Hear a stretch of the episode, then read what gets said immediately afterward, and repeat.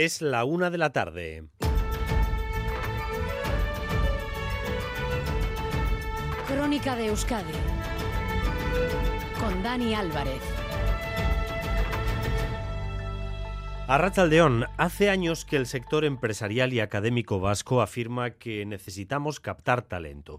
Necesitamos personas que puedan liderar proyectos empresariales y de investigación. Hablamos sobre todo de jóvenes que si tienen que elegir entre ofertas, normalmente se decantan antes por Londres, por Ámsterdam, por Múnich o por Madrid que por Euskadi. Así que ha empezado una gran operación para fichar a estos perfiles. Íñigo Ugarte es el CEO de IETIM, una consultora que se dedica a fichar profesionales para empresas vascas. A día de hoy, eh, este país tiene infraestructuras, tiene financiación, tiene industria, tiene eh, capacidad tecnológica para esa industria. Lo único que le falta es número de personas, talento. La cuestión es por dónde empezar si hay rivales más poderosos aquí cerca. La red se está lanzando en países de América Latina, donde ¿Y qué se busca, Sonia Hernando? Se busca todo tipo de trabajadores cualificados ingenieros, por supuesto, pero también profesionales de la hostelería. Seguimos buscando en Europa, fundamentalmente allí donde se fueron en su día vascos muy cualificados a trabajar, pero la competencia es feroz. Ahora hemos comenzado a buscar también jóvenes de clases medias en países como Argentina, Colombia o Venezuela. Son jóvenes bien formados, pero sin oportunidades en sus países. Con ellos se quiere paliar en parte el déficit de mano de obra cualificada que tenemos en Euskadi y que va a más. Fracasa el último intento por evitar las huelgas en la concertada. Los sindicatos afirman que el último planteamiento de Cristau es insuficiente, así que vamos a 10 días, 10 días de paro. Eder Menchaca.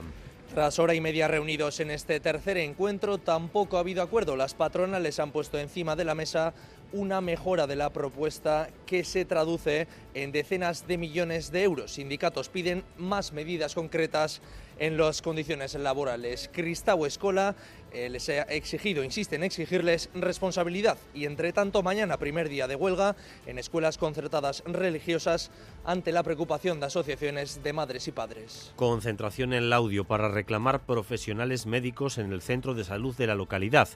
Mucha asistencia tras la muerte de un vecino por un infarto este fin de semana. Y Manuel Manterola, adelante. Sí, enfado entre las centenares de personas que esta mañana se han concentrado aquí frente al centro de salud del audio. Enfado por una muerte consecuencia, según denuncian, de la falta de medios aquí en el PAC del audio. El pasado viernes, que es cuando sucedieron los hechos, no había médico, únicamente dos enfermeras. Situación extensible, además, según denuncian los sindicatos, a otros muchos puntos de atención continuada. ELA, Lab Comisiones y ESK han pedido ya a Osakideza que garantice los medios personales y materiales necesarios. El gobierno vasco niega que haya carencias en la atención médica, aunque insiste en que existe un problema de falta de profesionales en determinados momentos. Además, el gobierno califica como muy grave el sabotaje a las ambulancias que afectó también a una atención urgente este fin de semana en Bermeo, durante el cual falleció una mujer. Actuaciones muy graves que están realizadas con mala fe que tienen el propósito de dificultar la prestación de un servicio esencial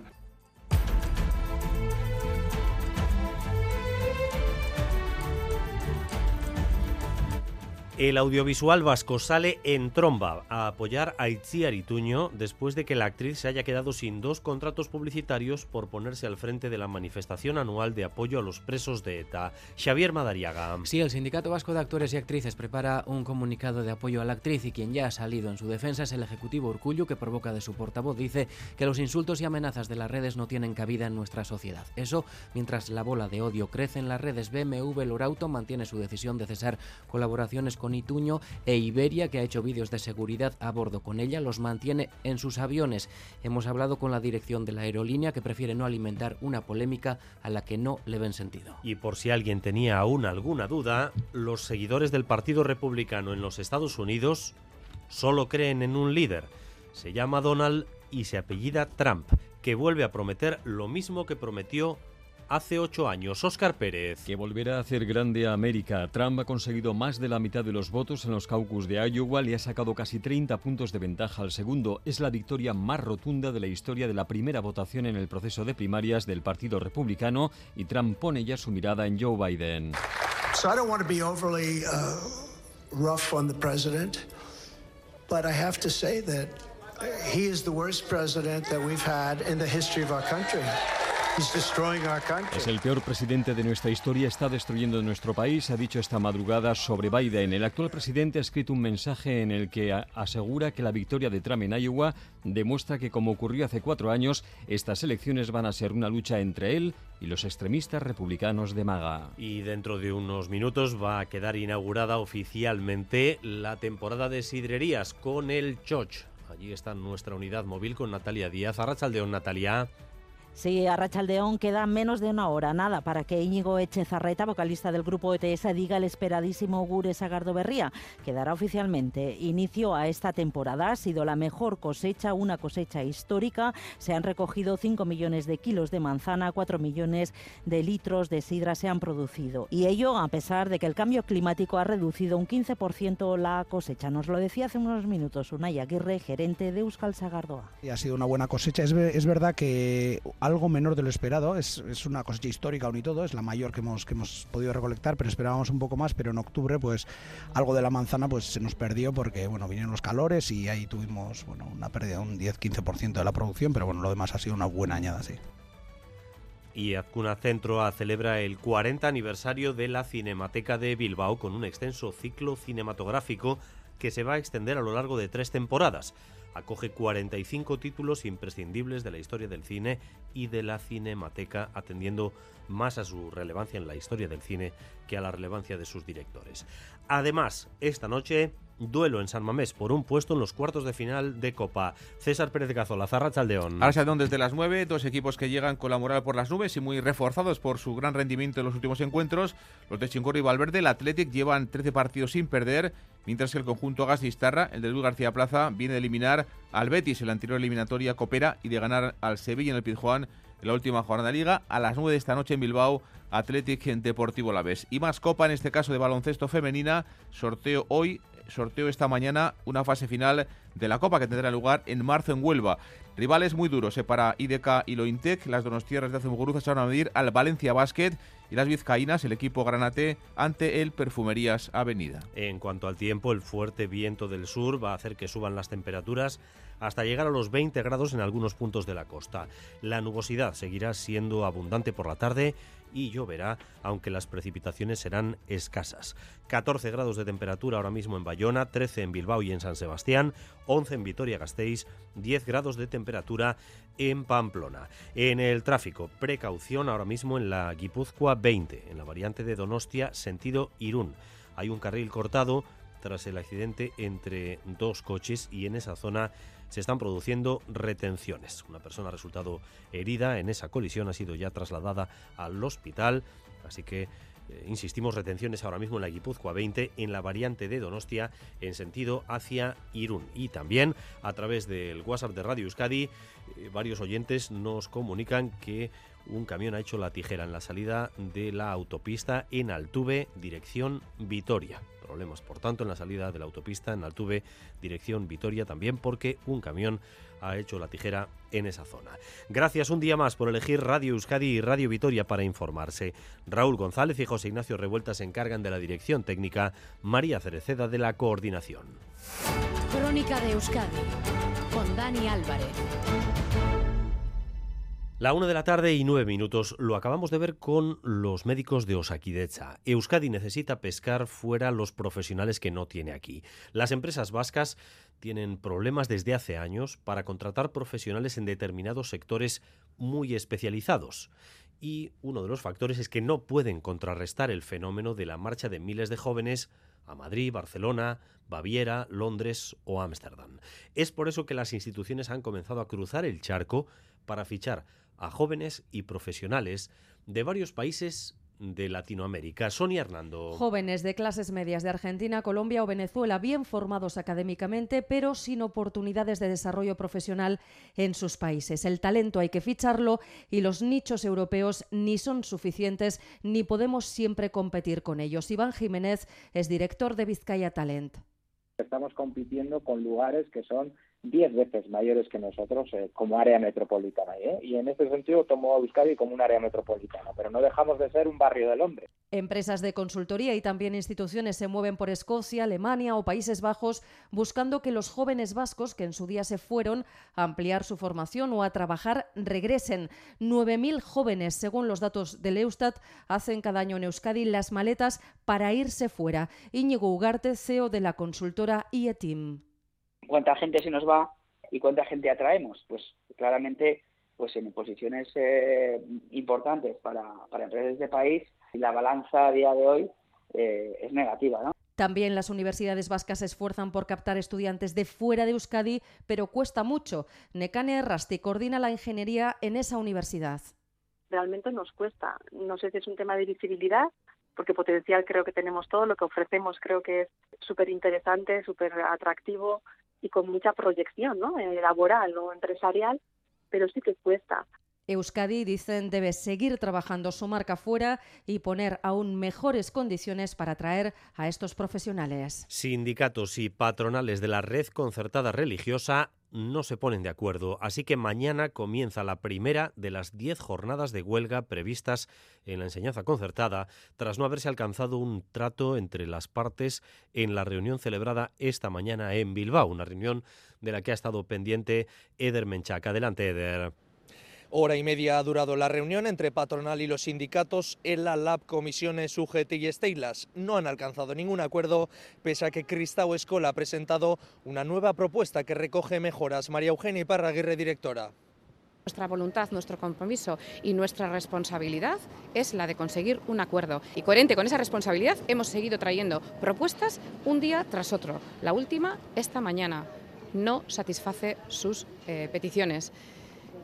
Entendemos y apelamos a la responsabilidad del momento, del momento en el que estamos.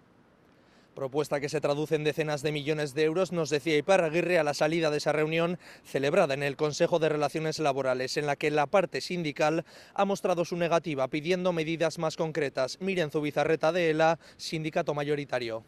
Ellos saben perfectamente dónde están los puntos de, acuerdo. Necesitamos medidas concretas para aliviar las cargas de trabajo. Hay que mejorar las condiciones de los sectores más feminizados, que son los que las condiciones más precarias tienen. Y hay que plantear medidas para el mantenimiento del empleo, pero medidas concretas y palpables.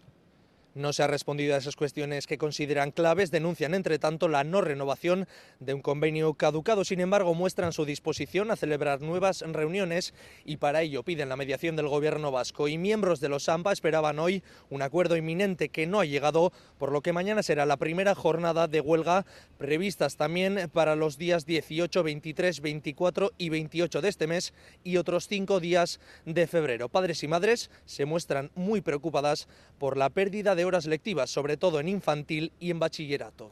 Son 10 las jornadas de huelga previstas, recuerden ustedes, en la eh, concertada, en la concertada llamada de iniciativa social, porque en la otra concertada, en eh, las Icastolas de Icastol en el Cartea, no existe este conflicto. Seguimos adelante, fijándonos ahora en dos asuntos que afectan a la sanidad pública que ya mencionábamos ayer. El primero de ellos nos sitúa en Laudio. Allí a media mañana se ha desarrollado una concentración, una concentración con una muy alta participación eh, para reclamar profesionales médicos en el centro de salud de la localidad. Ha sido, insistimos, una nutrida concentración convocada por los sindicatos. Allí está Imanol Manterola, Rachaldeón Imanol. Sí, Arrachaldeón, desde el audio, lo cierto es que ha sido una concentración multitudinaria. Centenares del audiotarra se han dado cita aquí frente al centro de salud para mostrar su enfado por la muerte de un hombre de 42 años, vecino del audio. Acudió el viernes hacia las 8 de la tarde al PAC de esta localidad por un infarto.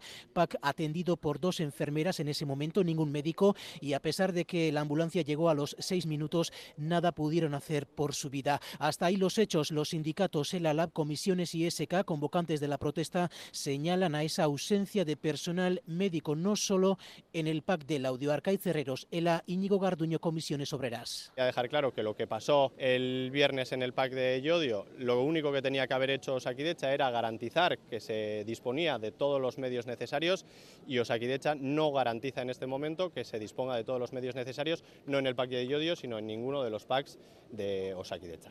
Llevamos tiempo denunciando la precariedad y la falta de medios en la atención primaria y lo que vemos ahora es que esta falta de medios tiene consecuencias también para la ciudadanía, no solo para las profesionales y los profesionales.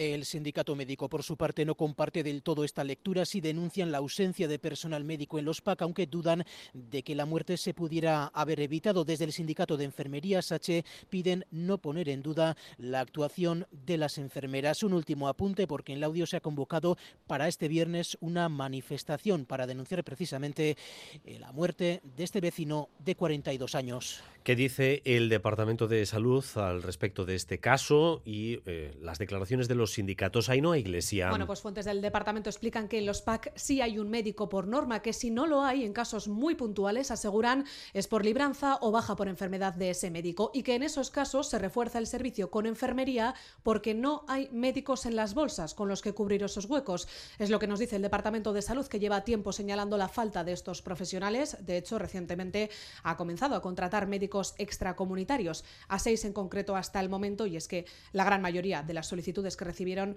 no tenían el título homologado, un requisito indispensable. Además, desde Salud insisten en que la actuación fue rápida y adecuada, ya que nada más entrar el paciente en estado muy grave, las enfermeras llamaron a una ambulancia para que fuera trasladado a un hospital y esta llegó en solo cuatro minutos con un médico que ya a la llegada nada pudo hacer por salvarle la vida. Las dos enfermeras presentes le realizaron la maniobra de reanimación, para lo que están, subraya salud, perfectamente capacitadas, por lo que se siguieron de forma rigurosa los protocolos previstos para estos casos. Malestar, además, en el departamento de Sagardui por las informaciones difundidas sobre la causa de la muerte del hombre por parte de algunos sindicatos que hablan de un infarto, algo dice que aún no está determinado. Eso en Laudio, pero hubo en los últimos días otro episodio rodeado de polémica y que está por esclarecer en Bermeo. También la atención urgente a una mujer que acabó falleciendo eh, y que se vio afectada porque eh, dos ambulancias que podían prestar atención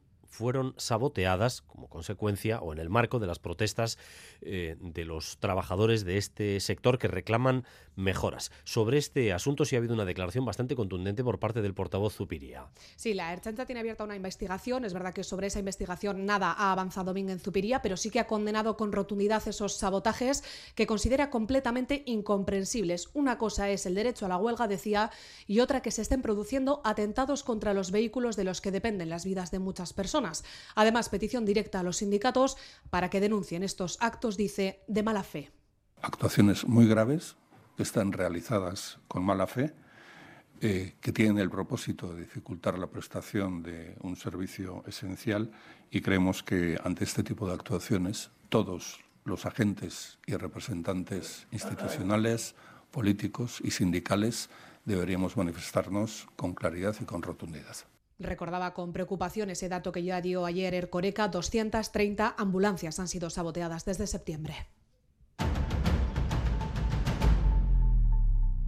La una de la tarde y 18 minutos. Vamos ahora a poner el foco en Madrid porque hoy en el Congreso de los Diputados se va a dar una sesión inusual. Inusual porque se va a aprobar un cambio en la Constitución española, un cambio que además respaldan los dos principales partidos, el Partido Popular y el Partido Socialista. Es un cambio, eso sí, limitado, muy limitado, pero que satisface a un amplio sector de la sociedad, porque se trata de eliminar de la Constitución el término disminuido para referirse a las personas con capacidades especiales. Madrid, Nerea Sarriegui. Sí, una foto muy poco habitual. Hoy vamos a ver casi todas las luces de votación verdes del Congreso. La única excepción será la abstención de Vox. PP y PSOE unen fuerzas por un momento para que la palabra disminuidos desaparezca de la Constitución. Hoy se da el primer paso para sustituirla por el término personas con discapacidad, cambiando el artículo 49, una petición de los colectivos por los derechos de estas personas que se cumple con mucho retraso gracias a un acuerdo entre el PSOE y el PP que en todo lo demás, en todo, es imposible. Una rareza, admitía esta mañana el propio Feijóo. El debate de hoy, me temo, será una rareza en esta legislatura. La realidad es que nadie puede asegurar en España que no habrá referéndum de autodeterminación, que no habrá indultos a los condenados por terrorismo de ETA, en un procedimiento express. La votación definitiva se producirá este jueves, aunque no será hasta finales de enero, cuando por fin la palabra disminuidos desaparezca de la Constitución. El Pleno arranca en menos de dos horas a las tres. Ese Pleno, insistimos, tiene cierta trascendencia porque se trata, se trata nada menos que de un cambio constitucional, un cambio además, como decía Nerea, eh, que implica al Partido Popular y al Partido Socialista pero hasta ahí. Por cierto que en el debate va a haber grupos, entre ellos el PNV, que van a tratar de eh, sacar otros asuntos, como por ejemplo el derecho a decidir.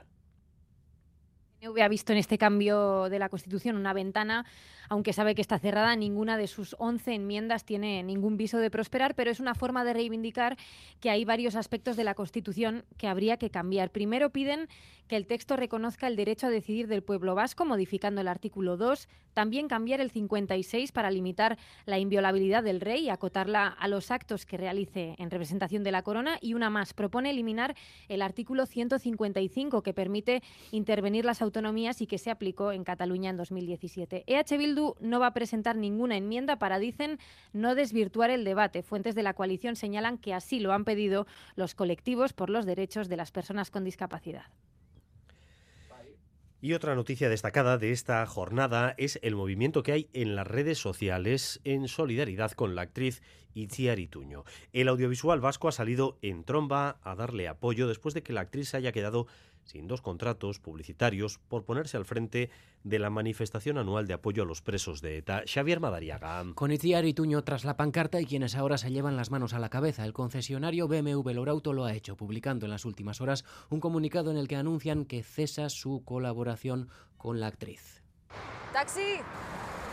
Hola, les damos la bienvenida. Iberia este tiene este otro vídeo sobre seguridad a bordo en sus aviones con Ituño como protagonista. Si hoy voláis con la compañía, lo seguiréis viendo porque no lo han retirado. Hemos hablado con dirección de la compañía y sobre todo no quieren inflar una polémica a la que no le ven sentido. Lo que sí han hecho es dejar de enviar alguna entrevista que tienen con Ituño a sus suscriptores. Y en cuanto a futuras colaboraciones, nada se anula porque no había nada previsto, nos dicen desde la dirección. Al margen de las decisiones empresariales está la bola de insultos y amenazas que se lanzan en las redes. El mundo de la cultura ha salido a defender a Ituño, mientras lo que está pasando nos sorprende a quienes durante años se han visto relegados por sus opiniones políticas no averzales. El Ejecutivo Urcullu también se ha pronunciado. No hay comentarios sobre decisiones de empresa totalmente legales, pero sí sobre insultos y amenazas de las redes. Se están produciendo situaciones inadmisibles desde el punto de vista de la convivencia democrática y se manifiestan a través de comentarios anónimos o insultos en las redes sociales que pueden afectar a la convivencia democrática en nuestra sociedad. A Ituño la hemos pillado trabajando y nos dice no puede hacernos declaraciones. Podemos cumple 10 años de su fundación, cerrando su propio círculo en una década que ha servido para saborear el éxito electoral, pero también los insabores de la realidad y de los desencuentros. Hoy, como en 2014, parten hacia unas elecciones europeas desde un modesto suelo electoral, recordando sus meteóricos inicios y ahora suspirando por la supervivencia. Iñaki Larrañaga. Tal día como hoy se presentaron al mundo en lavapiés. Despegaron como un cohete electoral, rompiendo el techo del bipartidismo, aspirando a conquistar el cielo y acabar con la casta. El cielo no se toma por consenso, el cielo se toma por asalto. Bienvenidos a la Asamblea. Emergía una constelación de políticos dispuesto a todo. Vamos a hacer todo lo posible de hacerlo lo mejor. Vamos a gobernar esta ciudad al servicio de su gente y también vamos a gobernar Barcelona. Un Podemos ganador hasta dos veces en Euskadi, un Podemos capaz de entrar en la sala de máquinas del poder. Prometo, por mi conciencia y honor, cumplir fielmente las obligaciones del cargo de vicepresidente segundo del Hoy Podemos padece su declive y su reemplazo. Buscando explicaciones, el cofundador del partido, Juan Carlos Monedero, reconocía en Radio Euskadi el pecado original. Como partido creado por profesores universitarios, creo que hemos tenido desde el comienzo el pecado de la soberbia. No hemos sido capaces de solventar los problemas internos con diálogo, que hemos ayudado a que los que discrepaban se marcharan. Podemos fue más una maquinaria de guerra electoral, jerárquica, muy televisiva, a donde no se prestó mucha atención a los territorios. Hoy esa estrella se apaga en un firmamento que ha cambiado a paso acelerado. Y el próximo 28 de enero se van a entregar los premios Sabino Arana. Los galardonados en esta edición serán el músico Anchón Valverde, el investigador y arqueólogo Armando Llanos, la asociación Archañac Ameriquetán, el equipo femenino de ciclismo Laboral Cucha Fundación Euskadi y, relacionado también con el deporte, el entrenador Javier Clemente. Se destaca su labor al haber hecho historia con el Athletic hace 40 años. Mireya Zárate, presidenta de Sabino Arana Fundación. Si algún entrenador ha hecho historia en el fútbol vasco, ese ha sido Javi Clemente. E hizo posible que la Gavarra surcase la Ría de Bilbao. Un entrenador que conoce lo que es la cantera y lo que aporta al fútbol vasco. Una de la tarde y 25 minutos. Ya saben ustedes que todavía hay una incógnita por resolver de cara a las próximas elecciones autonómicas. Además de la fecha eh, de qué modo y cuántas marcas se van a presentar en la llamada izquierda confederal. Se presentará Sumar, habrá una coalición al estilo el Carrequín, eso está por desvelar. Pero mientras tanto ya tenemos una de las primeras encuestas que se publican eh, con los nuevos candidatos designados por los diferentes partidos, entre ellos también Pradales y Ochandiano. Se publica hoy en el mundo del País Vasco, otorga la victoria al PNV. Irache Ruiz. Los cambios más destacados y de esa encuesta tañen a PNV, Euskal Herria Bildu y el espacio del Carrequín Podemos. El grupo y el Chale perdería, según esa encuesta de Sigma 2, tres parlamentarios en Gasteiz, justamente los mismos que ganaría la coalición Abertzale. Tras base, por tanto, dentro del electorado Abertzale, en beneficio de los de Pello Chandiano, los socialistas vascos aguantarían el tirón, es más, ganarían al menos un escaño, de manera que se podría reeditar el actual pacto de gobierno. El PP obtendría seis escaños, el espacio de Sumar aún por concretar, perdería dos de los seis escaños actuales.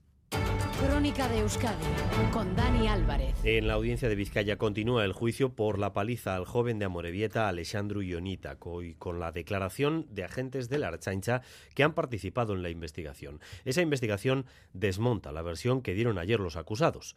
Los hermanos Koala eran una banda organizada y todos estuvieron en la paliza que dejó graves secuelas a Ionita. La Erchancha incluso sitúa allí al cabecilla de esa organización, Natalia Serrano.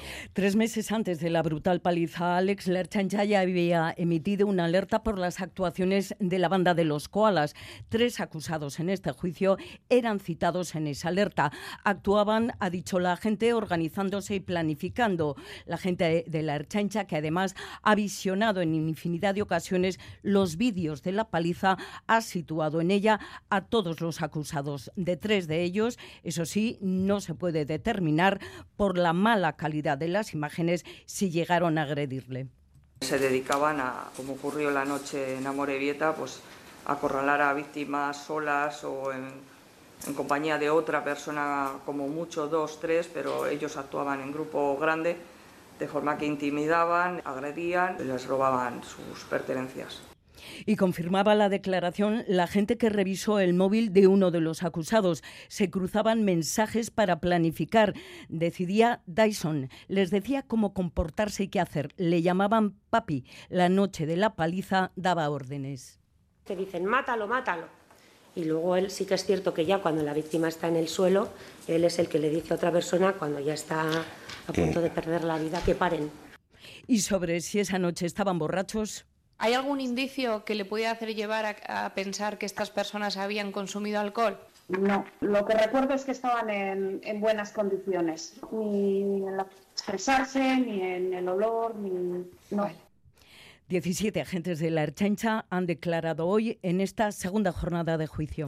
Si ustedes firmaron una hipoteca antes de 2019 y pagaron todos los gastos asociados, todavía pueden reclamárselos al banco, pero se tienen que dar prisa. El lunes que viene, día 22, termina el plazo para hacer el trámite, justo cinco años después de que el Supremo declarara ilegales esas cláusulas.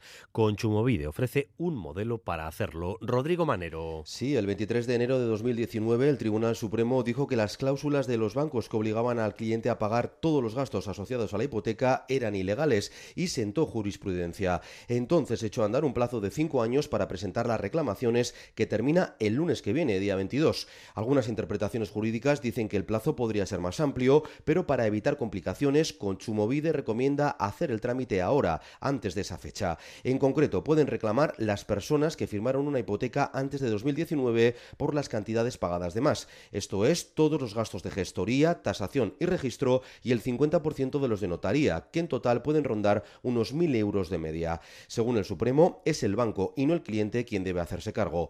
Para pedir la devolución, Conchumovide ha colgado un modelo de reclamación en su página web que pueden usar las personas afectadas. Y recuerda que es importante hacerlo ante el servicio de atención al cliente o el defensor del cliente del banco, no en una oficina convencional porque podría darse por no presentada.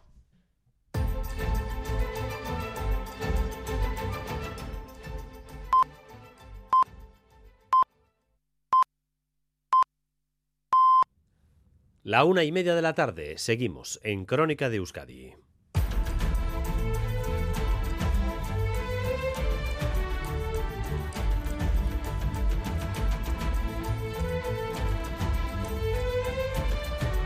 Recuerden en la información del tráfico ahora mismo dos puntos con problemas. El primero de ellos en la Guipúzcoa 20, variante de Donostia, sentido Irún. En esa zona hay retenciones, hay un carril cortado a la espera de que se limpie la calzada después de un accidente entre dos coches. Retenciones en la Guipúzcoa 20 en sentido Irún a la altura de Donostia y también hay problemas en la salida de la autopista en Altuve sentido Vitoria porque ahí un camión ha hecho la tijera. De momento sobre este eh, accidente eh, la Rechenza todavía no tiene más detalles o si está generando problemas. 688-840-840, el WhatsApp de Radio Euskadi, por si ustedes quieren compartir información con otras personas que ahora mismo están al volante. Y esta es la previsión del tiempo para las próximas horas. Euskalmet, Arrachaldeón.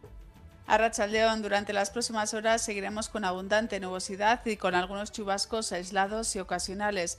Las temperaturas serán altas y el viento del suroeste se irá intensificando a medida que pasen las horas. Por la noche, en zonas de montaña de Vizcaya, especialmente en el oeste, las rachas pueden alcanzar superar los 100 km hora. Y mañana lo más destacado será el fuerte viento del suroeste. En zonas expuestas, las rachas pueden superar los 100 km hora, especialmente en zonas de montaña, y en el resto el viento también podrá llegar a ser molesto. Por este motivo también seguiremos con temperaturas altas. Y a partir de las 2 y cuarto aquí en Radio Euskadi, Quirola al día, la información deportiva, que hoy tiene una cita destacada en Copa en San Mamés. César Pérez Gazola, Arrachaldeón. Arrachaldeón, pues sí, es uno de los eh, tres partidos de octavo de final de esta tarde-noche. El derby de San Mamés entre Atlético y Deportivo a la vez a las 9 va a comenzar este partido. Dos equipos que llegan con esa moral por las nubes muy reforzados tras lo que están haciendo últimamente el equipo bilbaíno que lleva 13 partidos consecutivos sin perder. De ellos 10 han sido victorias, mientras que el equipo de Luis García Plaza viene de eliminar al Betis en la anterior ronda copera y también de ganar al Sevilla en el Pizjuán en la última jornada de liga. Valverde habla del rival de hoy, el Deportivo Alavés de Luis García Plaza. Yo me puedo poner en la situación del, entrenador del Alavés porque sé la dificultad que puede tener entrenar a su equipo y le reconozco el esfuerzo que hace, el, el, el espíritu que tiene el Alavés, cómo lo lleva, cómo se nota que ese equipo está, eh, tiene una idea y además va va por ella. Entonces es un reconocimiento que al final lo hacemos todos porque, eh, porque realmente conocemos la dificultad que tiene todo, todo esto. Conozco a Luis García y es un entrenador que, eh, que sus equipos lo dan todo y mañana va, ellos van a tener un equipo de, de mucho nivel en el campo y de Chingurri Valverde a Luis García Plaza, el técnico del Deportivo La Vez, que anunciaba ayer cambios de cara al partido de hoy y que habla esto también, opina esto del Athletic de Chingurri Valverde. Entonces, a utilizar a toda la plantilla y a los que menos están participando, como lo hicimos el año pasado y como lo, hemos hecho hasta ahora este año. A no ser que, lo que digo, que no hubiera dos partidos, o el que el partido del, del Cádiz hubiera sido sábado, hubiera sido domingo pero jugamos martes a viernes.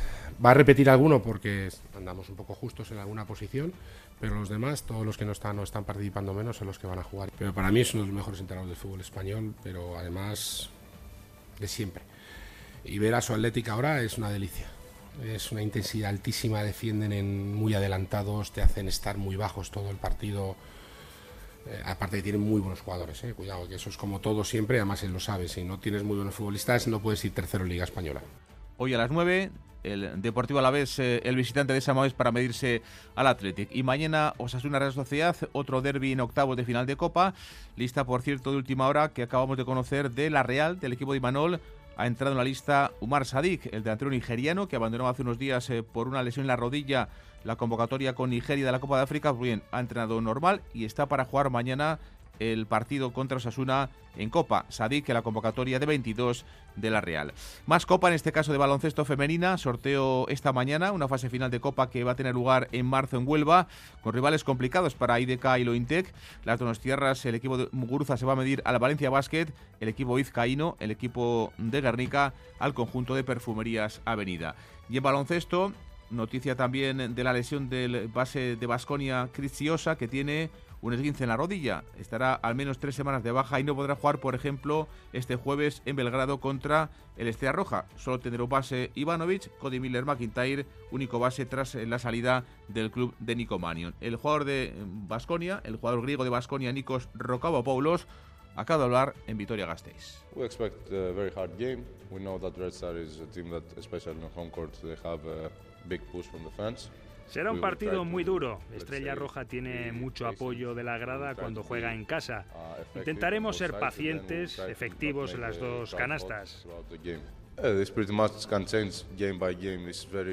En esta competición hay que ir partido a partido. Es muy pronto para mirar la posición final en la clasificación. Creo que tenemos que ser consistentes. Así llegaremos felices al final de temporada. Y en ciclismo ha arrancado hoy la temporada de World Tour, la primera prueba del calendario World Tour en Australia. Primera etapa del Down Under, llegada al sprint y victoria del corredor local, corredor australiano de Bora, de San Welsford.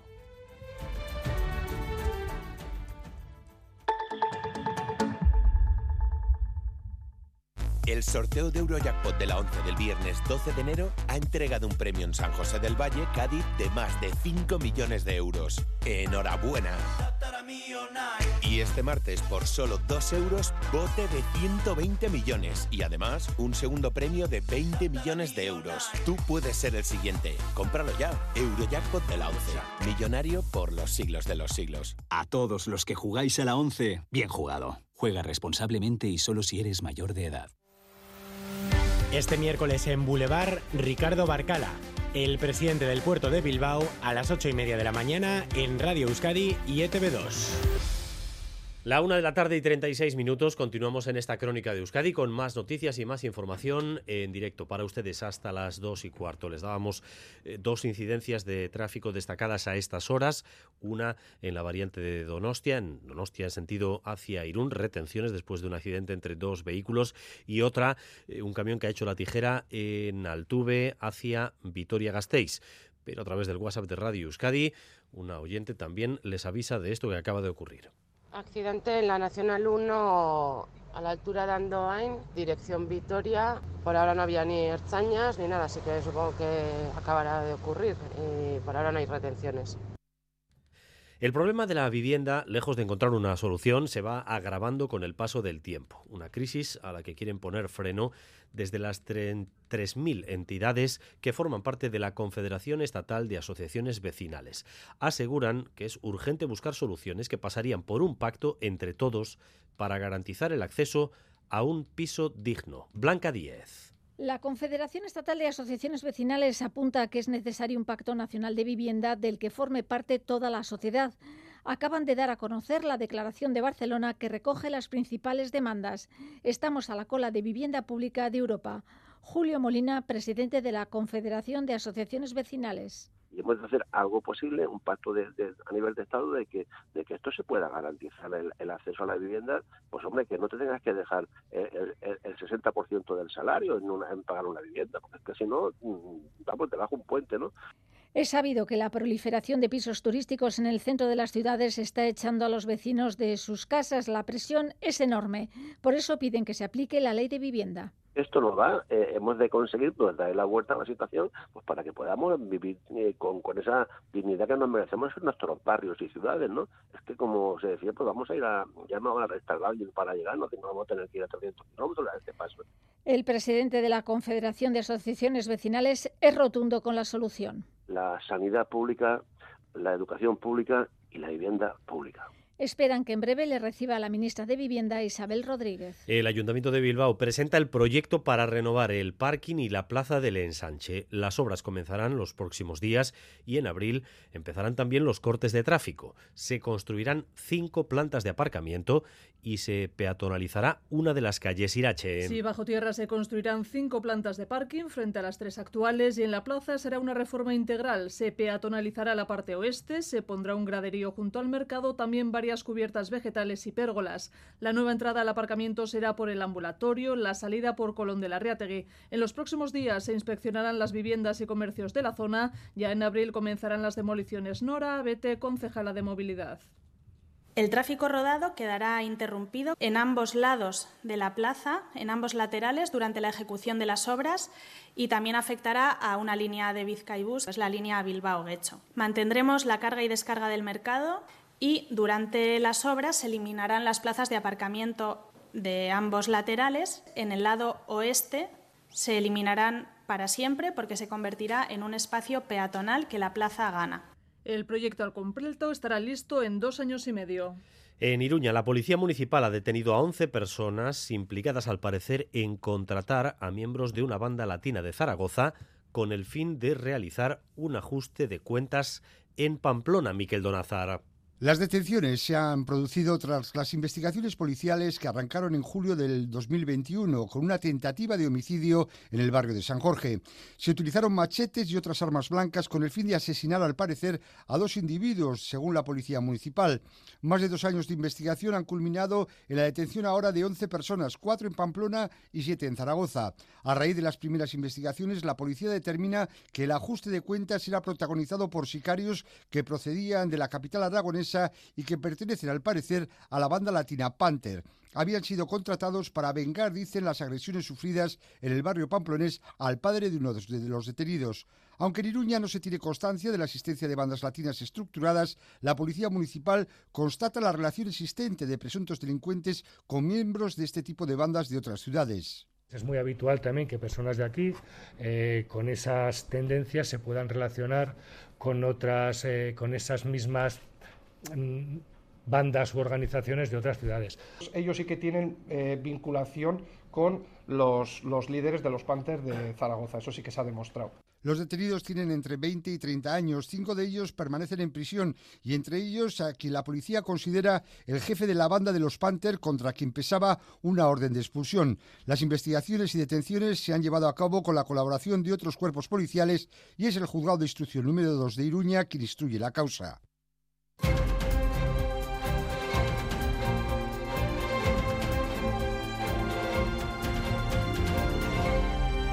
Una y 42 de la tarde, no ha habido sorpresas en los caucus de Iowa. Donald Trump ha ganado de largo la primera batalla de las primarias, con más de la mitad de los apoyos.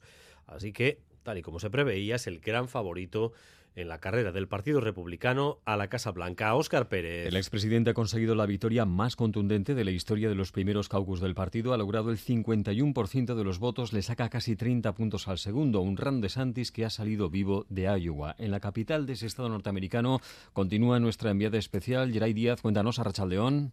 A Rachaldeón, Donald Trump ha arrasado en los caucus de Iowa. Consigue una victoria histórica. Great people of Iowa, thank you. We love you all.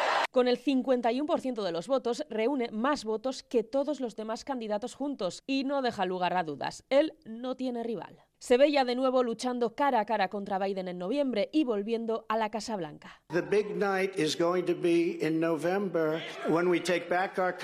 Tras él, el gobernador de Florida, Ron DeSantis, ha conseguido el disputado segundo puesto, pero ha quedado a 30 puntos del expresidente. Se ha mostrado aliviado, pero no logra acortar distancias con Trump y a Nikki Haley solo le ha sacado dos puntos. Con los caucus de Iowa han arrancado unas primarias que ya parecen tener un claro ganador. Incluso el presidente Joe Biden ha asegurado en redes que las elecciones serán él contra los extremistas republicanos. Quedan todavía meses de primarias, pero Trump, a pesar de sus cuatro imputaciones penales, a día de hoy no tiene rival. El trumpismo está fuerte y parece que tendrá el camino despejado hacia la nominación republicana. Y Díaz informando desde Iowa. Hay una declaración interesante también que hemos escuchado esta mañana sobre esa carrera a la Casa Blanca en boca del primer ministro belga. Su país ostenta la presidencia de turno de la Unión y Alexander De Croo ha hablado así sobre la posibilidad de una victoria de Trump. If 2024 brings us America first again, it will be more than ever si este 2024 nos trae de nuevo el América primero de Trump, Europa irá más por su cuenta que nunca, ha advertido el primer ministro belga. Bueno, pues Trump que cumple los pronósticos y es sin duda el deseado eh, por los seguidores del Partido Republicano. Además, Oriente Medio es otro punto de atención en las últimas horas y esta vez porque quien ha lanzado un ataque con misiles ha sido nada menos que Irán, Oscar. Sí, ha lanzado 10 misiles balísticos sobre la ciudad de Erbil, la capital del Kurdistán iraquí. Han muerto cuatro civiles en esos ataques que la Guardia Revolucionaria dice que estaban dirigidos contra centros de espionaje israelíes y también objetivos vinculados al Estado Islámico. Las autoridades kurdas, sin embargo, aseguran que han destruido la residencia de un destacado empresario kurdo en la que se habían reunido varios familiares para una celebración. Vamos a hablar de ello con nuestro corresponsal en Oriente Medio, Miquel Ayestarán, Arracha León. A Racha León. Bueno, un ataque esta noche con 10 misiles de Irán sobre el Kurdistán iraquí. ¿Son habituales estas operaciones por parte de Irán y con qué objetivo, Miquel? Mm, para nada, no son, no son nada habituales. Eh, aunque eh, contra la ciudad de Erbil, yo que recuerdo hace un par de años también se produjo un ataque similar, también eh, con el mismo objetivo, bases del, del Mossad. con ese mismo argumento lanzaron el ataque, pero realmente no es, no es habitual que, que Israel, que, perdón, que Irán lance este tipo de, de misiles, aunque según están destacando los medios iraníes a lo largo de toda la mañana, estamos hablando de operaciones, sobre todo la que se ha desarrollado en, en Siria contra una base del Estado Islámico eh, en la cual eh, han empleado un, tipo de, misil capaz de recorrer más de 1.200 kilómetros. Es el ataque más lejano que ha lanzado jamás la República Islámica y la lectura que están haciendo los medios iraníes es que se trataría de un mensaje directo hacia Israel para demostrarles que tienen capacidad, tendrían capacidad de, enviar sus, sus misiles hasta, hasta el Estado judío. Eh, vamos a ver, de momento parece que se trata de una acción puntual, parece que Israel, parece que los iraníes dan por satisfechos fecha esa respuesta que querían dar tanto al Mossad como al grupo yihadista Estado Islámico y esperemos que se quede en eso. Y tenemos que hablar otra vez de la situación en el Mar Rojo, Miquel, porque eh, hace cinco días que Estados Unidos y el Reino Unido lanzaron un potente ataque sobre varios objetivos hutíes y estos han empezado a responder ayer con otro misil lanzado contra un barco estadounidense y esta mañana contra un carguero griego.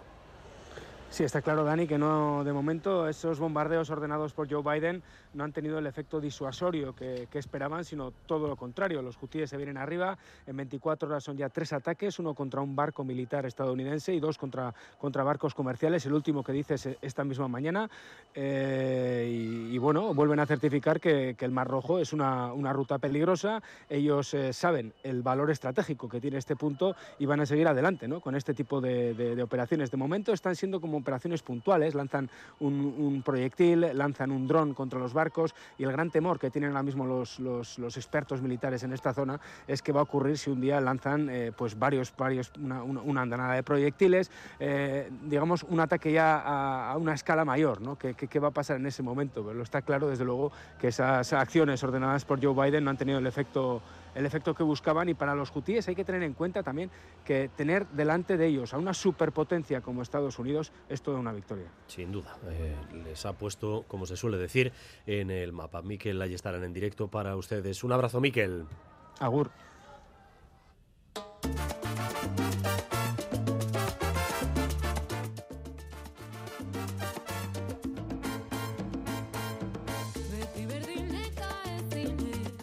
Y se acaba de producir la inauguración oficial de la temporada de sidrerías. Se acaba de producir el Choch, unidad móvil de Radio Euskadi, Natalia Díaz, Arrachaldeón. Sí, Arrachaldeón, aquí en la sidrería a lo Renea, donde está absolutamente a rebosar, donde vamos a escuchar el momentazo que todo el mundo esperaba para inaugurar esta temporada que se ha producido hace nada, hace dos minutos. Gure Zagardo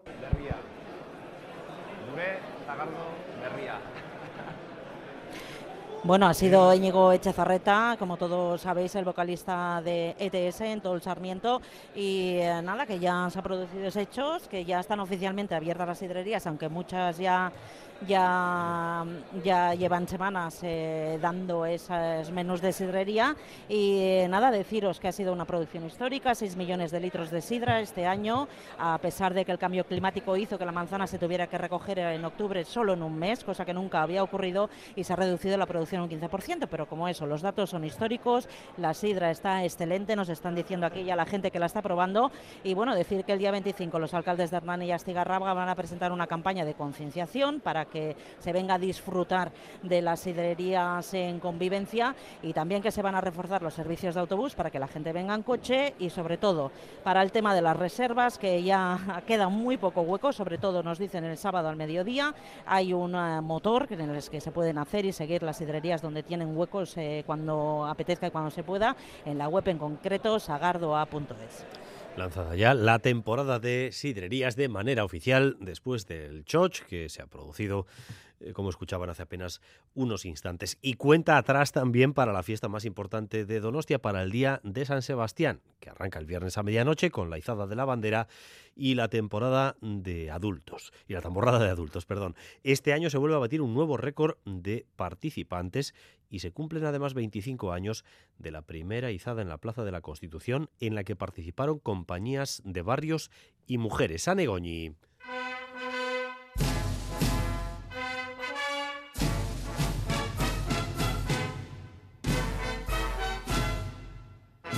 La tamborrada de adultos no ha tocado techo y un año más aumenta el número de tamborradas con un total de 160. Además, cuatro tamborradas masculinas pasarán a ser mixtas, lo que supone que en el 97% de las tamborradas participan tanto hombres como mujeres. Una realidad muy distinta a la de hace un cuarto de siglo, cuando la Plaza de la Constitución acogió la primera izada abierta a barrios y a la participación de las mujeres y en la que se oficializó la bandera de la ciudad. John Insausti, concejal de Cultura. Y eso ha marcado una senda de lo que tiene que ser y de lo que entendemos por tamborrada, una fiesta que se va actualizando con los renovados valores de la sociedad, que va siendo una fiesta cada vez mejor en estos 25 años se ha duplicado el número de tamborradas, de 75 a 160. En la mayoría participan mujeres, aunque hay quien reivindica una igualdad real. Lourdes Olavarrieta, miembro de la Racho Codamborrada. Y que las mujeres pudieran sacar, tocar el tambor, no solo la cupela, y que cada uno tocara en el puesto que le gustase. No solo hacer el paripé de 25 mujeres la cupela y somos mixtos. No, mixtos es cuando todos tenemos derecho a tocar el tambor, la cupela o lo que sea. Este año la bandera de la ciudad que izará el alcalde se le entregará después a la tamborrada Loyola Tarra que cumple un siglo de vida.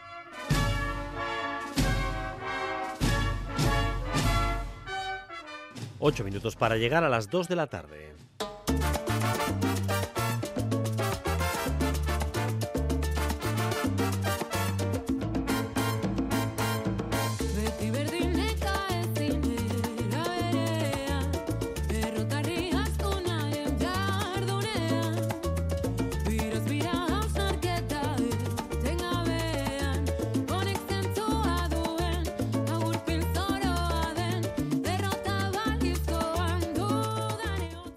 Son Goshua and Salsa, que vuelven. Esta canción es la presentación de su segundo disco.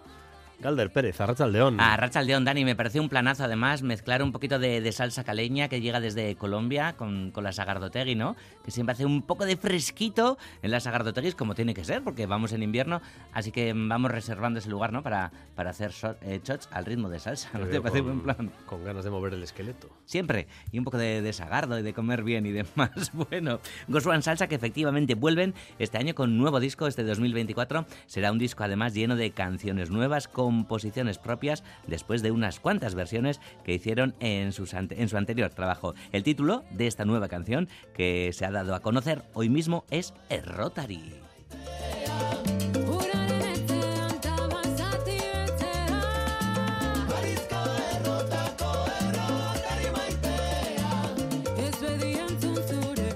Bueno, y esta tarde en cultura.eus, recuerden a partir de las 3 y 5 aproximadamente, eh, se abre una nueva sección las potentes que tienes para empezar el año, Galder, sobre los oficios del cine. Sí, eh, lo vamos a hacer justo en plena vorágine de Pregoya, porque si algo tiene de positivo esta temporada de premios es que se homenajea y se reconoce el trabajo de un montón de profesionales pues que están invisibilizados en una larga lista a la que no prestamos atención cuando termina la peli, nos levantamos ahí de la butaca Fíjate, Dani, la de pelis, qué nombres sale, la de, nombres, la pila de nombres que sale, ¿no? En los créditos y, demás, y muchas veces no sabemos ni, ni a qué se dedican, yo qué sé, figurinistas, productores, montadores, eh, fotografía, efectos especiales, dirección de arte, ayudantes de dirección, script y demás. Y de todo esto vamos a hablar las próximas semanas. Hoy eh, empiezas con, con algo que a mí siempre me ha intrigado, que es montaje. El montaje. Montaje, no sé si es el que monta las imágenes o es el que monta los decorados el que monta las imágenes, el que monta las imágenes. Pero eh, con quienes montan los decorados también vamos a hablar, ¿eh? ¿Ves? Será en las próximas semanas, sí, sí, esto es importante. Esto del montaje es como la reescritura de, de la peli, Dani, termina, termina el rodaje y demás. Tú imagínate, con la de material que se tienen que hacer, ¿no? Hay que descartar muchas cosas. Charlarán con la directora, no charlarán con, con el director. Hoy nos lo van a contar dos. Por un lado, Raúl Barreras, que es el montador de 20.000 especies de abejas, y además también Asten Marchena, que es la montadora de Cerrar los Ojos Asten además ha trabajado con directoras, directores súper importantes como Almodóvar, Isabel Coixet y demás. Bueno, ambos eh, están nominados además a estos premios Goya, así que bueno, pues hoy vamos a aprender un poquito más de, cine en cultura.us. Eh, ¿Qué peli nos toca tonight? Eh, la importancia de una madre. Oh. Una peli de, sobre de venganza. Además, está, es como que pega muy bien con la actualidad en, en Euskadi, porque cuenta la historia de una madre que se reencuentra con el tipo que mató a su hijo de una paliza, un tema de delincuencia común, cuando él eh, ya está supuestamente rehabilitado muchos años después del crimen y tal y cual. Y entonces plantea el dilema, ¿no? ¿Tú qué harías? ¿Venganza o, reencuentro? Vale. La importancia de, una madre. Mm. Esta noche, apuntado en la noche de...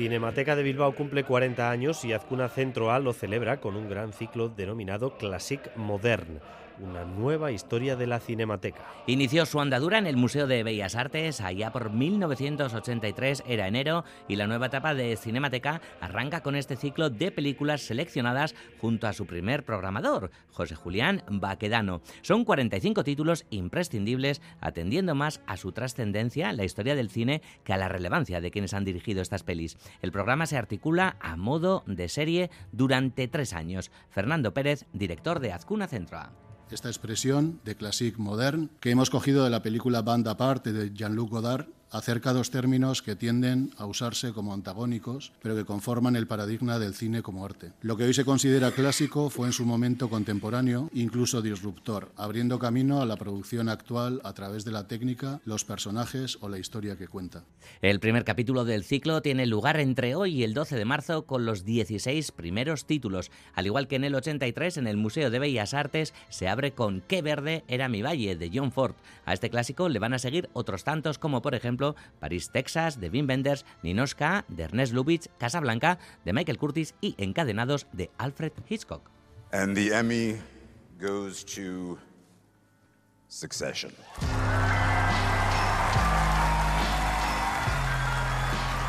Esta serie, Succession, fue la triunfadora de la noche en la gala de los premios Emmy celebrada meses después debido a las huelgas de Hollywood. Sí, con su cuarta temporada, un total de 19 Emmys para Succession, la serie se ha convertido en una de las más premiadas de todos los tiempos. Anoche obtuvo esos premios, incluido el de mejor serie dramática, y otros seis galardones son los que consiguió The Beer, el oso, en la categoría de comedia. Muy de cerca le seguía la miniserie Bronca, que se llevó cinco premios de la Academia de Televisión de Estados Unidos. Las actrices Jennifer y Quinta Branson también han sido premiadas por sus trabajos en The White Lotus y Colegio Abbott.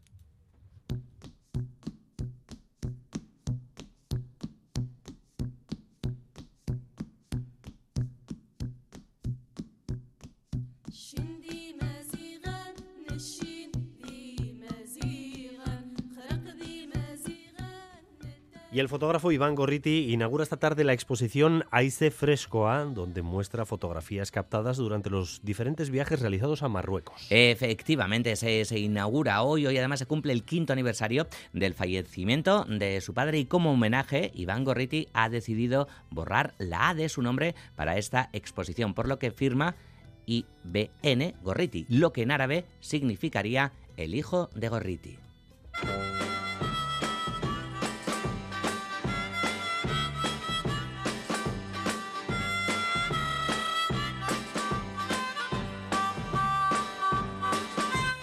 Y hoy es ese típico día que yo nunca celebro. claro, eh, porque hoy es 16 de enero, se celebra el Día de los Beatles, algunos eh, porque se abrió el mítico Cavern Club, pero tú lo celebrarás el 6 de julio, que es la fecha en la que se conocieron Lennon y McCartney, o quizá el 10 de julio, considerado también Día de los Beatles, porque fue cuando volvían a su casa después del éxito en Estados Unidos. Yo celebro todos, Dani. Yo ninguno. Love me do. No. Pero bueno, querer sí que te quiero. Anix bye. Quiero arte. Quiero arte.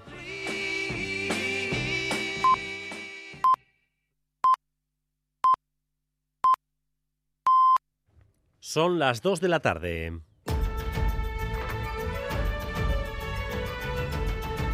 Crónica de Euskadi con Dani Álvarez. Gracias por continuar en nuestra compañía, gracias un día más por elegir Radio Euskadi y Radio Vitoria para informarse. Durante los próximos 15 minutos vamos a tratar de resumir para ustedes lo esencial de la información de esta jornada, un día en el que estamos hablando de captación de talento en Euskadi. Hace años que el sector empresarial y académico vasco afirman que necesitamos captar talento, que necesitamos personas que puedan liderar proyectos empresariales y de investigación. Lo acabamos de ver con los médicos de Osakidecha. Euskadi necesita pescar fuera los profesionales que no tiene aquí. Las empresas vascas se enfrentan a problemas desde hace años para contratar profesionales en determinados sectores muy especializados y no son capaces de contrarrestar el fenómeno de la marcha de miles de jóvenes a Madrid, a Barcelona, a Baviera o a Londres. Es por eso que han empezado a cruzar el charco para fichar a jóvenes y profesionales de varios países de América Latina. Sonia Hernando. Ya no solo buscamos profesionales sanitarios en América Latina, jóvenes de clases medias de Argentina, Colombia o Venezuela, bien formados académicamente, pero sin oportunidades de desarrollo profesional en sus países. Ese es ahora el objetivo. El talento hay que ficharlo y los nichos europeos ni son suficientes ni podemos siempre competir con ellos. Iván Jiménez, director de Vizcaya Talent. Estamos compitiendo con lugares que son 10 veces mayores que nosotros eh, como área metropolitana. ¿eh? Y en ese sentido tomo a Euskadi como un área metropolitana, pero no dejamos de ser un barrio de Londres. Empresas de consultoría, también instituciones se mueven por Escocia, Alemania o Países Bajos buscando que los jóvenes vascos que en su día se fueron a ampliar su formación o a trabajar regresen. 9.000 jóvenes, según datos del Eustat, hacen cada año en Euskadi las maletas para irse fuera. Íñigo Ugarte, CEO de la consultora Cazatalentos y ETIM cuánta gente se nos va y cuánta gente atraemos. Pues claramente pues en posiciones eh, importantes para, para empresas de país la balanza a día de hoy eh, es negativa. ¿no? También las universidades vascas se esfuerzan por captar estudiantes de fuera de Euskadi con el propósito de que acaben instalándose aquí, aunque según reconocen, está costando ver los frutos de ese esfuerzo. Fracasa el último intento por evitar las huelgas en la enseñanza concertada. Los sindicatos afirman que el último planteamiento de Cristau,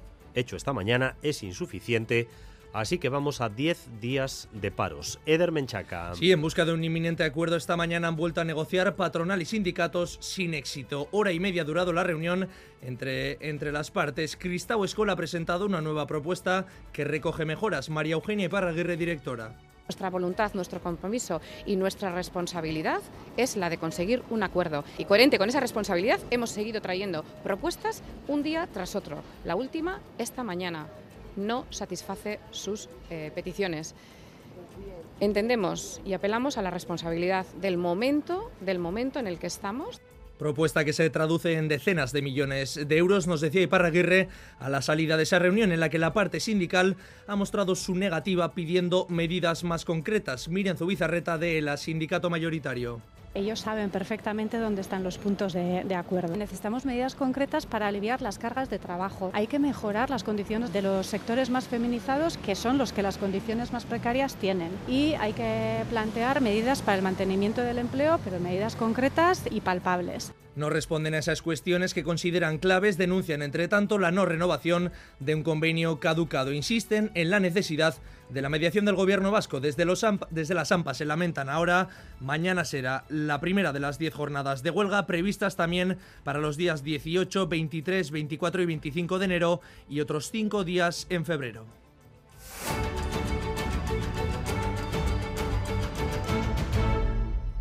Las 2 de la tarde y 4 minutos. Concentración en el audio esta mañana para reclamar profesionales médicos en el centro de salud de la localidad. Una concentración con una nutrida asistencia de vecinos que se ha convocado, por cierto, apenas un par de días después, después de la muerte de una persona, eh, una muerte que se ha atribuido a un infarto, aunque la causa, según los Aquidecha, no está determinada todavía eh, con certeza. Y Manuel Mantero, la Rachaldeón.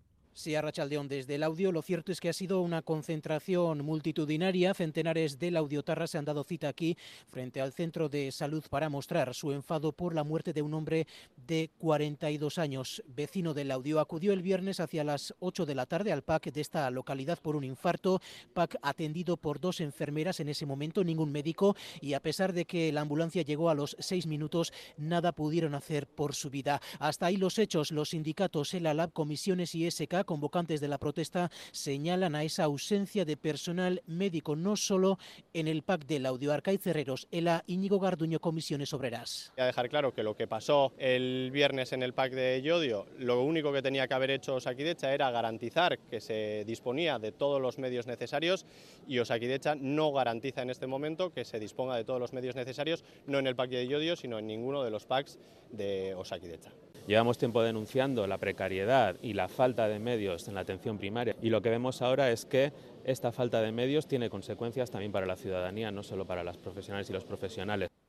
El sindicato médico, por su parte, no comparte del todo esta lectura si denuncian la ausencia de personal médico en los PAC, aunque dudan de que la muerte se pudiera haber evitado. Desde el sindicato de enfermería, SACHE, piden no poner en duda la actuación de las enfermeras. Un último apunte, porque en el audio se ha convocado para este viernes una manifestación para denunciar precisamente eh, la muerte de este vecino de 42 años. El gobierno vasco niega que se estén dando carencias en la atención médica, aunque insiste en que donde existe un problema es en la falta de profesionales en determinados momentos. Eh, vamos con la versión que da Osakidecha de este asunto y también de lo de Bermeo. Hay iglesia. Bueno, fuentes del Departamento de Salud explican que en los PAC siempre hay al menos un médico, salvo en casos muy puntuales por libranza o baja por enfermedad de ese médico, y que en esos casos se refuerza el servicio con enfermería porque no hay médicos en las bolsas con los que cubrir esos huecos. Además, desde Salud insisten en que la actuación en el caso del audio fue rápida y adecuada, ya que la ambulancia solicitada llegó en solo cuatro minutos con un médico que a la llegada ya nada pudo hacer por, salvar la vida al hombre. Las dos enfermeras del PAC le realizaron la maniobra de reanimación desde un principio, para lo que están, subraya salud, perfectamente capacitadas. En la rueda de prensa posterior al Consejo de Gobierno, el portavoz Bingen Zupiría sí que se ha referido al sabotaje de ambulancias en el contexto de un conflicto laboral que podría estar relacionado con la muerte de una mujer este pasado fin de semana en Bermeo. Son actos de mala fe, dice. Actuaciones muy graves que están realizadas con mala fe eh, que tienen el propósito de dificultar la prestación de un servicio esencial y creemos que ante este tipo de actuaciones todos los agentes y representantes institucionales, políticos y sindicales deberíamos manifestarnos con claridad y con rotundidad. Llamamiento lo escuchan directamente a los sindicatos para que se manifiesten en contra de estos sabotajes. En el Congreso de los Diputados hoy vamos a tener una sesión absolutamente inusual. Por un lado se le va a hacer un cambio a la Constitución y por otro eh, eso va a darse como fruto a un pacto entre el Partido Socialista y el Partido Popular. El cambio consiste en eliminar la palabra disminuidos del texto, pero hasta ahí. Madrid, Nerea Sarriegui. Sí una foto muy poco habitual. Hoy vamos a ver casi todas las luces de votación del Congreso en verde. PP y PSOE unen fuerzas, se ponen de acuerdo por un momento para que la palabra disminuidos desaparezca de la Constitución. Hoy se da el primer paso para sustituirla por el término personas con discapacidad, cambiando al artículo 49. Un acuerdo que es una rareza, admitía esta mañana el propio Feijó. Solo coinciden en esto, en todo lo demás continúan en las antípodas. Escuchamos también a Pachi López.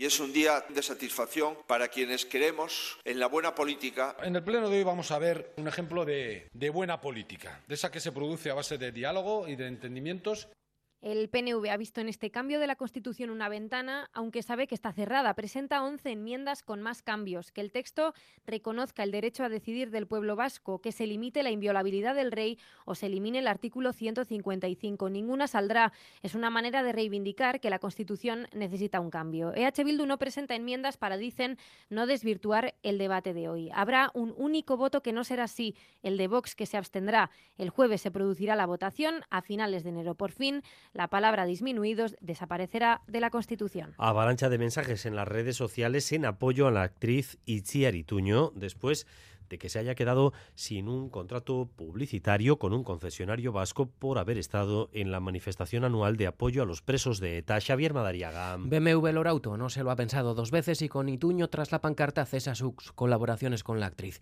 Iberia solo ha dejado de enviar contenido que tienen grabado con Ituño a sus suscriptores. Nada más, no se anulan futuras colaboraciones porque no las tenían previstas. Y el vídeo de seguridad a bordo que tienen sus aviones con Ituño como protagonista. ¡Taxi! Se mantiene. Si hoy voláis con la aerolínea, lo veréis. La compañía no quiere alimentar polémicas a las que no ven sentido. Al margen de las decisiones empresariales está la bola de insultos y amenazas contra la que ha salido en tromba el mundo de la cultura. El Sindicato de Actores y Actrices Vasco prepara un comunicado de apoyo a Ituño y el que ya ha salido en defensa de la actriz es el Ejecutivo Urcullo. Cuando la crítica se convierte en insulto o en amenaza, eh, no tiene cabida en nuestra sociedad. La propia actriz sigue trabajando y no hace declaraciones por ahora. En la audiencia de Vizcaya continúa el juicio por la paliza al joven de Amorebieta, Alessandro Ionita, hoy con la declaración de agentes de la Archancha que han participado en la investigación.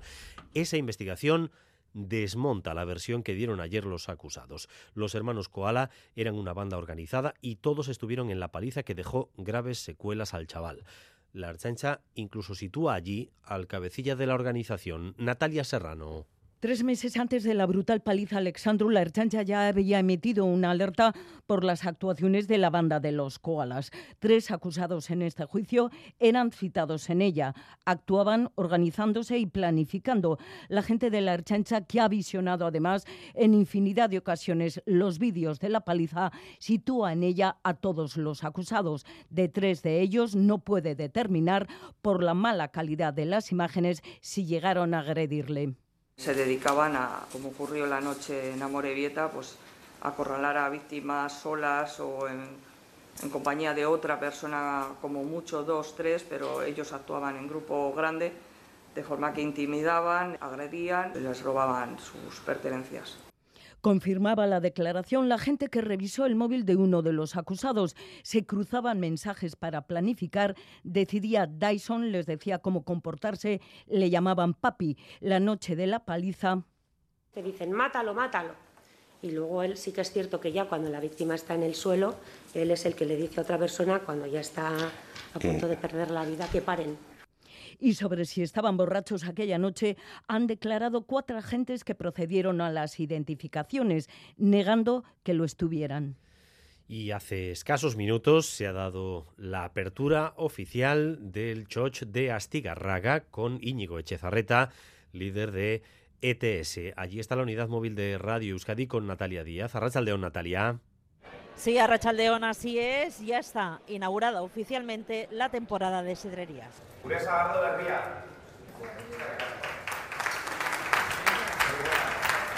Este primer choice lo realizaba hace tan solo unos minutos el vocalista de TS, Iñaki Echezarreta, aquí en esta sidrería Lorrenea de Astigarrada, donde no sé si apreciáis, pero la verdad es que no cabe ni un solo alfiler. 65 sidrerías van a escanciar hasta finales de abril, una cosecha que nos dicen ha sido histórica, 6.000 litros de sidra y una temporada en la que se quiere poner en valor un sector que aglutina más de 500 profesionales. Escuchamos al alcalde de Astigarraga, la diputada Ider Mendoza y al viceconsejero de Turismo en la rueda de prensa de presentación. Anda, ez da aitzakia. Aurten gai hori lantzeko Hernaniko eta Astigarragako udalok bat eginik sensibilizazio eta komunikazio kanpaina bat egingo dugu elkarrekin. Beti errespetuz eta ingurukoez gozatzen. No solo contribuye al desarrollo económico de Euskadi, sino que también promueve la creación de empleo y sobre todo el mantenimiento de nuestras tradiciones. Bueno, recordar que para llegar a Hernani o Astigarraga se ha reforzado el transporte público y que se recomienda utilizar el motor de reservas de la web sagardoa.es para coger sitio que la verdad que ya a estas alturas escasea.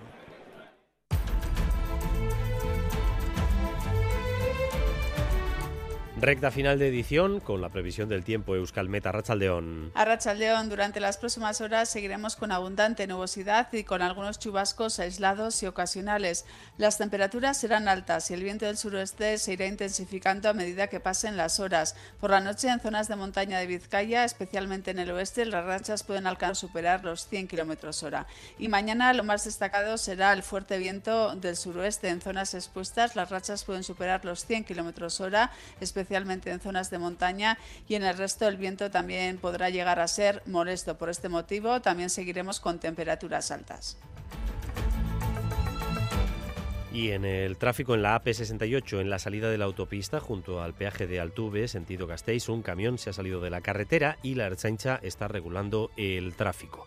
Otra salida de calzada de un vehículo en la A15 en Andoain, sentido Pamplona invita a la precaución también en esa zona. Dos eh, incidentes por cierto, de los que ustedes nos han dado cuenta a través del WhatsApp de Radio Euskadi, cosa que les agradecemos eh, profundamente porque gracias a ustedes hemos llegado antes y eh, algunos conductores han recibido el aviso a tiempo. Hasta aquí esta crónica de Euskadi, hora y cuarto de información en directo para ustedes con Raúl González y José Ignacio Revuelta en la dirección técnica y con María Cereceda en la coordinación. Más noticias cada hora en punto y a partir de las 7 en Gambara, hoy edición reducida por la retransmisión del partido entre el Athletic y el Alavés. Y si ustedes lo desean, nos encontramos esta noche también en ETV2 en la noche de Besterik ez, zaindu Casco. Crónica de Euskadi con Dani Álvarez.